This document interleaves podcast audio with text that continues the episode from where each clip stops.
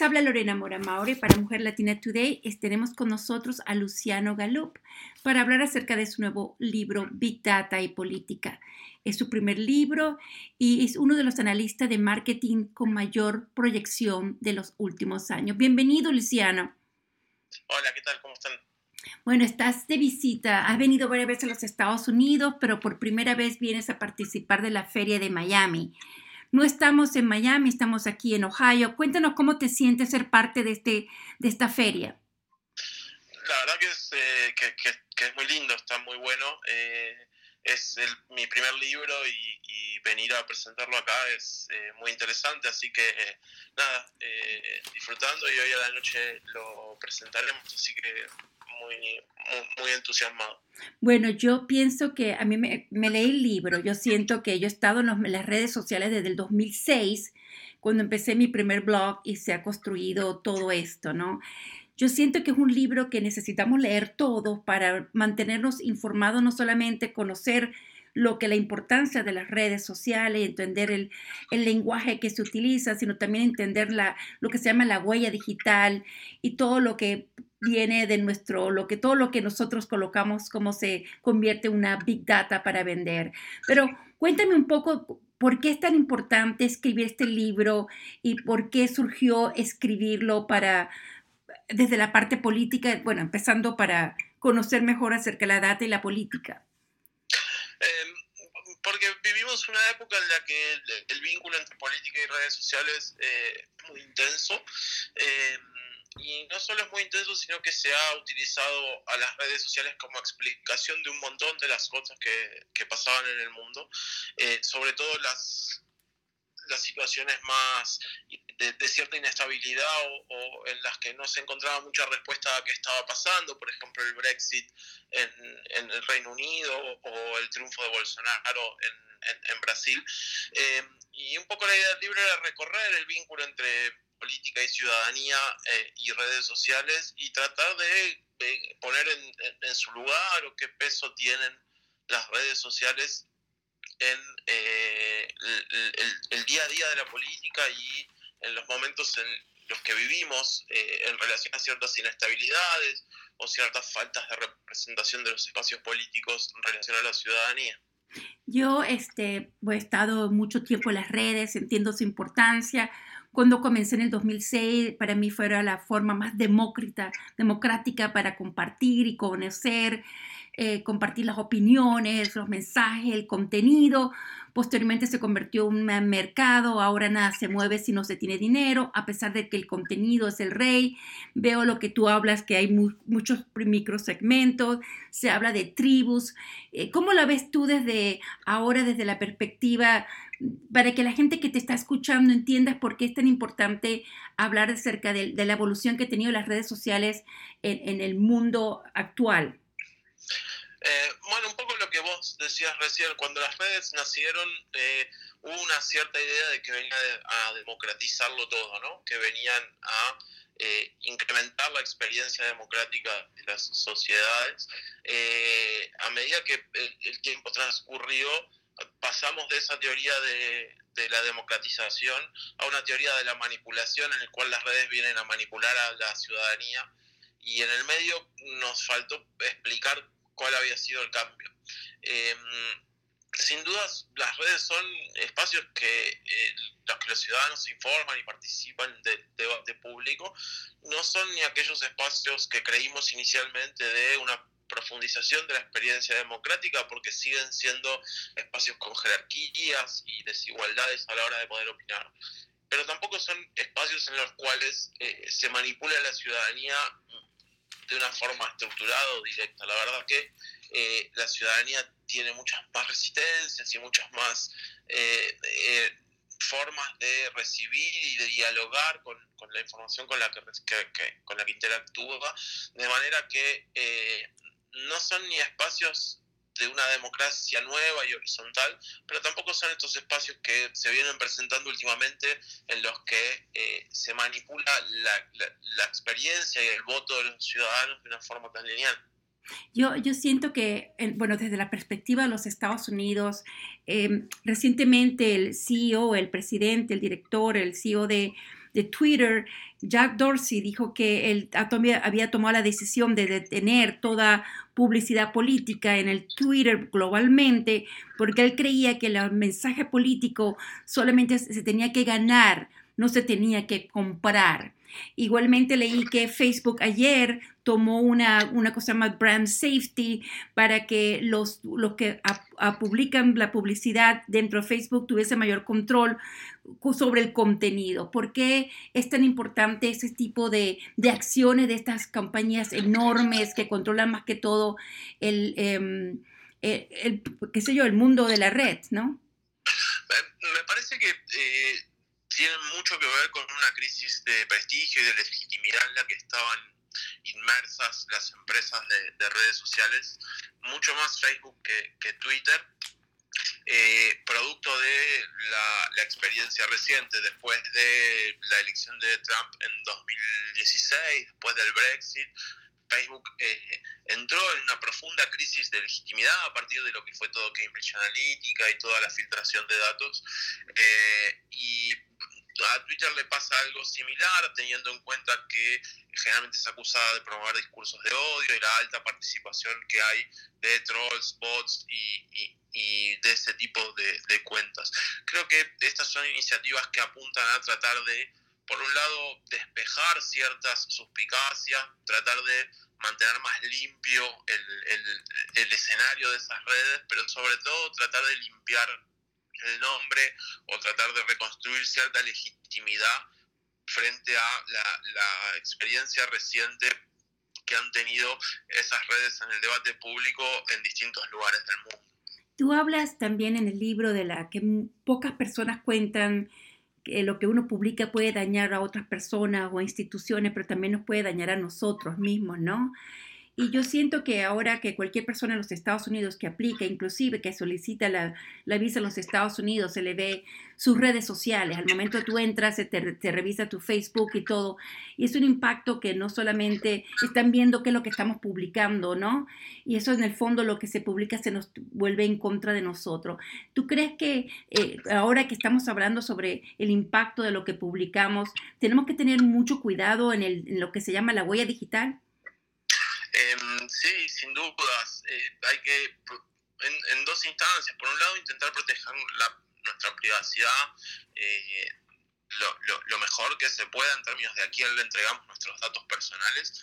Hay una especie de ficción de gratuidad en la mayoría de las plataformas que creemos que son gratuitas cuando en realidad lo que nos brindan es un servicio a cambio de nuestra información para después monetizar esa información. Con lo cual, ser cuidadosos a qué plataformas o a qué proyectos o a qué empresas se le brindan nuestros datos a cambio de estos servicios que no son gratuitos, sino que eh, viven de monetizar la información que nosotros les damos.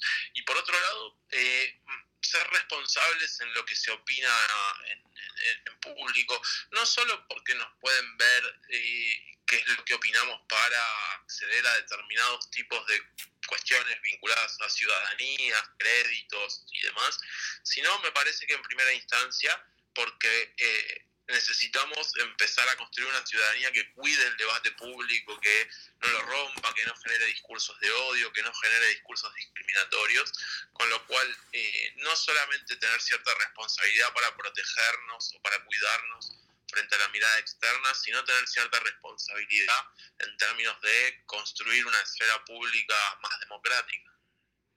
Tú, Esther, eres una analista de, de marketing pero también conoces la política latinoamericana. Nosotros realmente tenemos tantas cosas aquí en los Estados Unidos que nos gustaría que, ¿qué podemos encontrar y conocer nuevo acerca de los, las redes sociales en el uso del, del, del,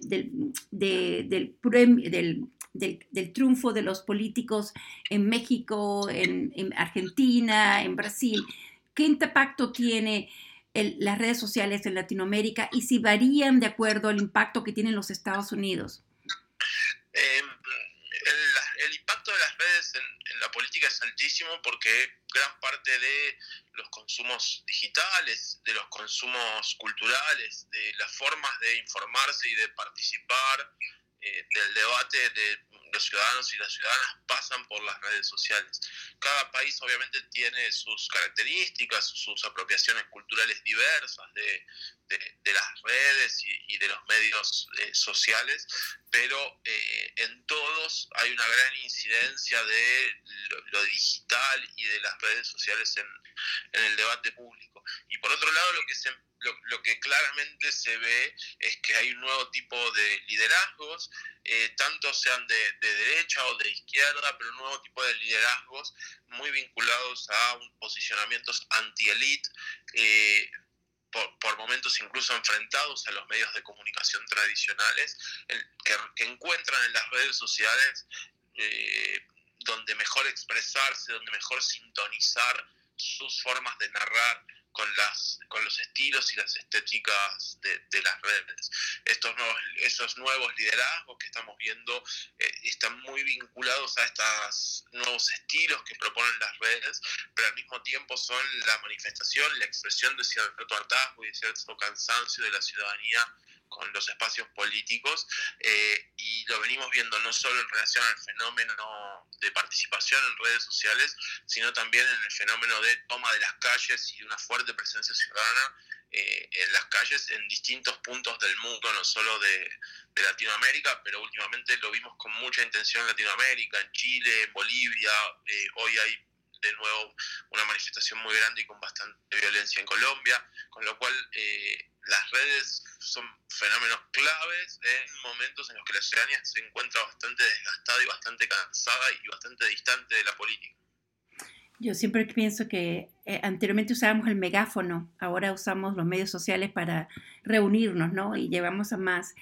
Luciano, ¿qué, te gustaría que las personas que compran tu libro, qué les gustaría que ellos eh, llevaran, aprendieran, además de todo lo que hemos hablado? ¿Qué les gustaría que, el, qué, te gustaría que ellos aprendieran sobre tu libro y que más que todo que lo, que lo compraran, ¿no?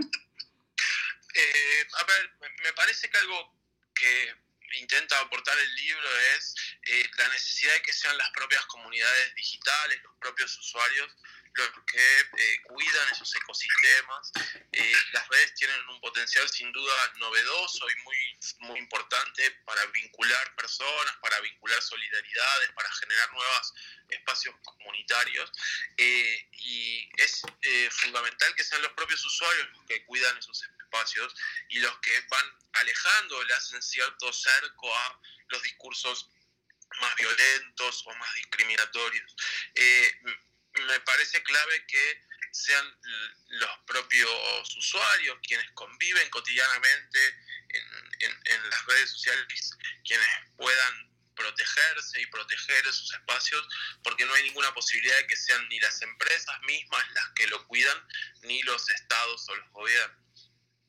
Vivimos en momentos aquí en los Estados Unidos de mucha, eh, donde se está viendo mucha xenofobia, se está viendo mucho odio, se está viendo muchas cosas eh, que realmente nos afecta y más que todo eh, hay un sentimiento anti-inmigrante muy fuerte. Eh, ¿Cómo podemos nosotros usar para los medios para cambiar o, protegernos sobre todo este contenido que nos afecta tanto? a ver, la, forma de, protegerse es intentar salir de ciertas avaricias cognitivas, tratar de tener un vínculo un poco más crítico con, la información que, se consume. Y, sin duda intentar eh, formar parte de la conversación eh, chequeando la información, generando algunas instancias de eh, ver si lo que estamos compartiendo es verídico o no, y aportando contenidos y aportando comentarios que obviamente desde puntos de vista personales, sin suponer que son objetivos ni mucho menos, pero que enriquezcan de alguna forma esos espacios. Luciano, este libro ya está publicado, lo, podemos comprar en los medios digitales, en las librerías digitales, en, cualquier biblioteca como Barnes Noble, librería, cuéntanos dónde lo podemos encontrar. Sí, está publicado eh, en, en Estados Unidos y en Latinoamérica está en formato digital en cualquiera de las grandes librerías digitales, tanto Amazon como Apple como Google Play. ¿Cuál es tu nuevo proyecto? Si ya estás pensando en un nuevo proyecto. Eh, probablemente empecemos a trabajar en algún libro de entrevistas con referentes del, del sector, pero mientras tanto trabajando, así que eh, convivimos con la, con, con la escritura y con el ejercicio profesional de la consultoría política. Bueno, muy agradecida, Luciano, que me haya brindado la oportunidad de una bloguera que empezó en el 2006 que vio la democratización de unas redes sociales y que ha visto cómo está cambiando y, y ha visto lo bueno y lo malo de, de todas estas cosas, pero yo siento que tenemos, es un medio para que tengamos una voz y una voz que podemos crear un contenido que sea único y que el contenido eh, pueda inspirar y motivar e informar a la comunidad virtual. Y esa es mi, ha sido mi misión por casi 14 años y te agradezco enormemente que me hayas brindado esta oportunidad de entrevistarte. Muchísima suerte esta noche y espero que sigas escribiendo muchísimos más y que regreses a los Estados Unidos. Tal vez en Miami que subas un poquito más para Chicago, tal vez la próxima vez que vengas a visitarnos. Encantado, un placer el, llamado y sí, ojalá podamos andar de recorrida más al norte. Muchísimas gracias, Luisiano. Hasta luego. Hasta luego.